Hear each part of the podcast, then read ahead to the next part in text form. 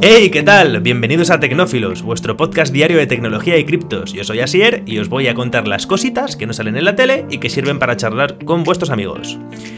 Y es que empezamos con una noticia así un poco cachonda, nunca mejor dicho, y es que un profesor de matemáticas da clases online en una página web para adultos.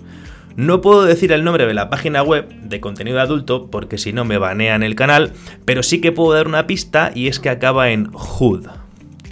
Vale, pues un profesor de Taiwán ha tenido la ocurrencia de publicar todas sus lecciones de matemáticas, que son de un nivel medio, se le ve aplicando logaritmos y cositas así.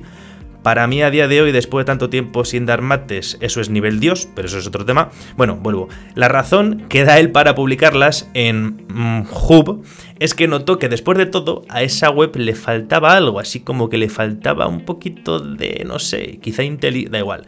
Si queréis buscar las clases de matemáticas o queréis intentarlo sin perderos, el nombre de su canal es Chang Su Math de matemáticas en inglés 666. Las clases las da completamente vestido, en ese aspecto tranquilos, pero alrededor de los vídeos hay anuncios y sugerencias de vídeos que distraen bastante, la verdad.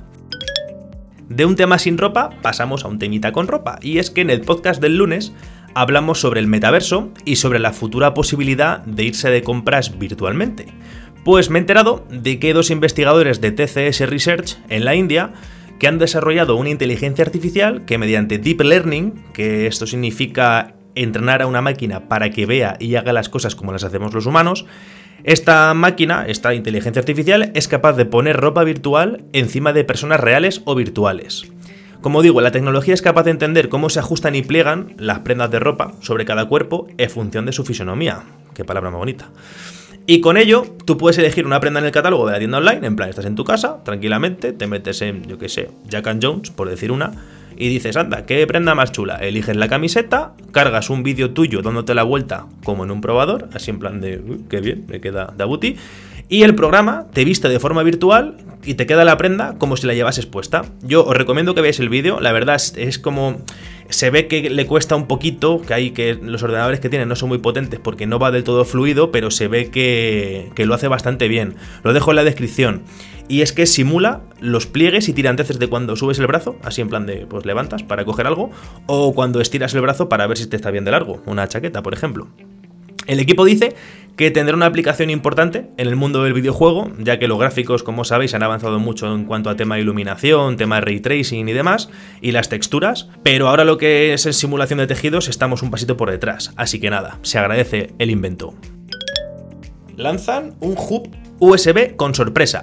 Ahora Apple ha decidido traer de vuelta los puertos HDMI y lector de tarjetas, menos mal, eh, pero si sois propietarios de un MacBook o simplemente queréis ampliar las conexiones de vuestro PC, esto os interesa. Hablamos de un USB, perdón, de un hub USB tipo C, que es un accesorio de estos que se conecta al USB de tu ordenador y tiene varios puertos USB más, por si os habéis quedado sin puertos libres. Pues tiene salida HDMI 4K y además de eso, tiene como una tapita que la abres y le puedes instalar un disco duro SSD M2, que es los discos duros estos largos que se ponen en la placa base. Em, se le puede poner hasta uno con una velocidad de transferencia de, 5 gigabits por segundo, para que podamos tener un disco duro tan rápido como el halcón milenario. Para comparar, un disco duro estándar, de estos de 7200 revoluciones por minuto, tiene una velocidad de transferencia de 120 megabits por segundo, o sea que es como 50 veces más rápido. Os pongo un ejemplo para que lo entendáis. Si antes en copiar una película tardaba 10 minutos, ahora tardaría solo 12 segundos. Mola, ¿eh? El precio es de 85 euros, eso mola menos, y mola un poquito menos aún que el propio disco duro SSD no venga. Pero bueno, por 150 eurillos tendréis uno decente. Se ha lanzado HBO Max. Ojito, y es que ya nos podemos suscribir a la plataforma de streaming y además con una oferta bastante interesante, bastante tentadora. Un 50% de descuento para siempre. Ojo, es decir, 4,49 euros siempre y cuando, ojito, asterisco de la leche, no nos demos de baja nunca. Hacen esto para evitar que nosotros, aves de rapiña, nos suscribamos un mes, nos peguemos un atracón de series y películas hasta quedarnos tiesos y nos demos de baja al mes siguiente. Así incentivan que nos quedemos en la plataforma mes a mes para estabilizar, imagino, sus ingresos. Porque tenían unos picos de ingresos enormes cuando salió una temporada o un capítulo, una serie de estas de éxito, pero luego, vamos, yo no, no conozco a nadie que estuviese suscrito a HBO hace dos meses. Realmente no. Tampoco he preguntado. Trae como novedades técnicas un rediseño visual, mucho más moderno y fluido, la verdad que este es muy chulo, va bastante rápido, en la línea de Disney Plus, de la que ha copiado incluso las categorías de las productoras. En plan, Disney Plus tenías pues eh, Marvel, Star Wars, eh, como era el otro, eh, National Geographic, pues aquí tienes DC, Warner Bros., Cartoon Network o HBO Originals. Y dentro de estas hay mini categorías como personajes de Gotham, villanos de Gotham, además de categorías por temática en plan de miedo, taquillazos, comedias románticas, que sé que os encantan.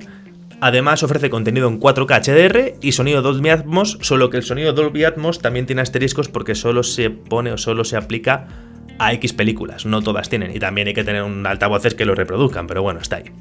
Y como novedades en contenido, eh, hay una carta de películas bastante potente, como el Joker, todo lo otro, Star Trek, eh, tenemos la trilogía original de Matrix en 4K, Harry Potter o El Mentalista, y clásicos del cine como Arma Letal, Ben Hur o Casablanca. Sí, había que terminar la lista con una peli en blanco y negro para parecer un cultureta, pero es broma, es un peliculón. Si no lo habéis visto, lo recomiendo. Y terminamos el podcast de hoy, lo siento mucho, es un poco cortito, tampoco hay muchas noticias interesantes y ha sido un día bastante largo, y es que Mastercard se abre a las criptos. Si en julio fue Visa, el gigante de las tarjetas de crédito, ahora llega Mastercard y ha anunciado que cualquiera de los bancos y comerciantes de su red podrán integrar criptomonedas dentro de sus productos o servicios. Esto incluye monederos de Bitcoin, tarjetas de crédito y débito, para que puedan generar recompensas por pagar con criptos. Mastercard se ha asociado con BACT, B-A-K-K-T, que es una empresa de intercambio de futuros y activos digitales fundada en 2018, criptomonedas en castellano, que ahora es el custodio de los activos digitales de Mastercard.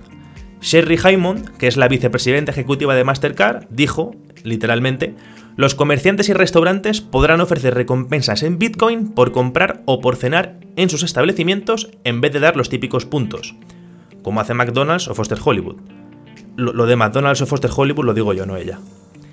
Esto va a tener un impacto enorme en cómo la gente gana y gasta Bitcoin y otras criptos. De hecho, dicen desde la empresa que han tomado esta decisión porque la demanda de, por parte de las empresas de que se pudiese hacer era enorme.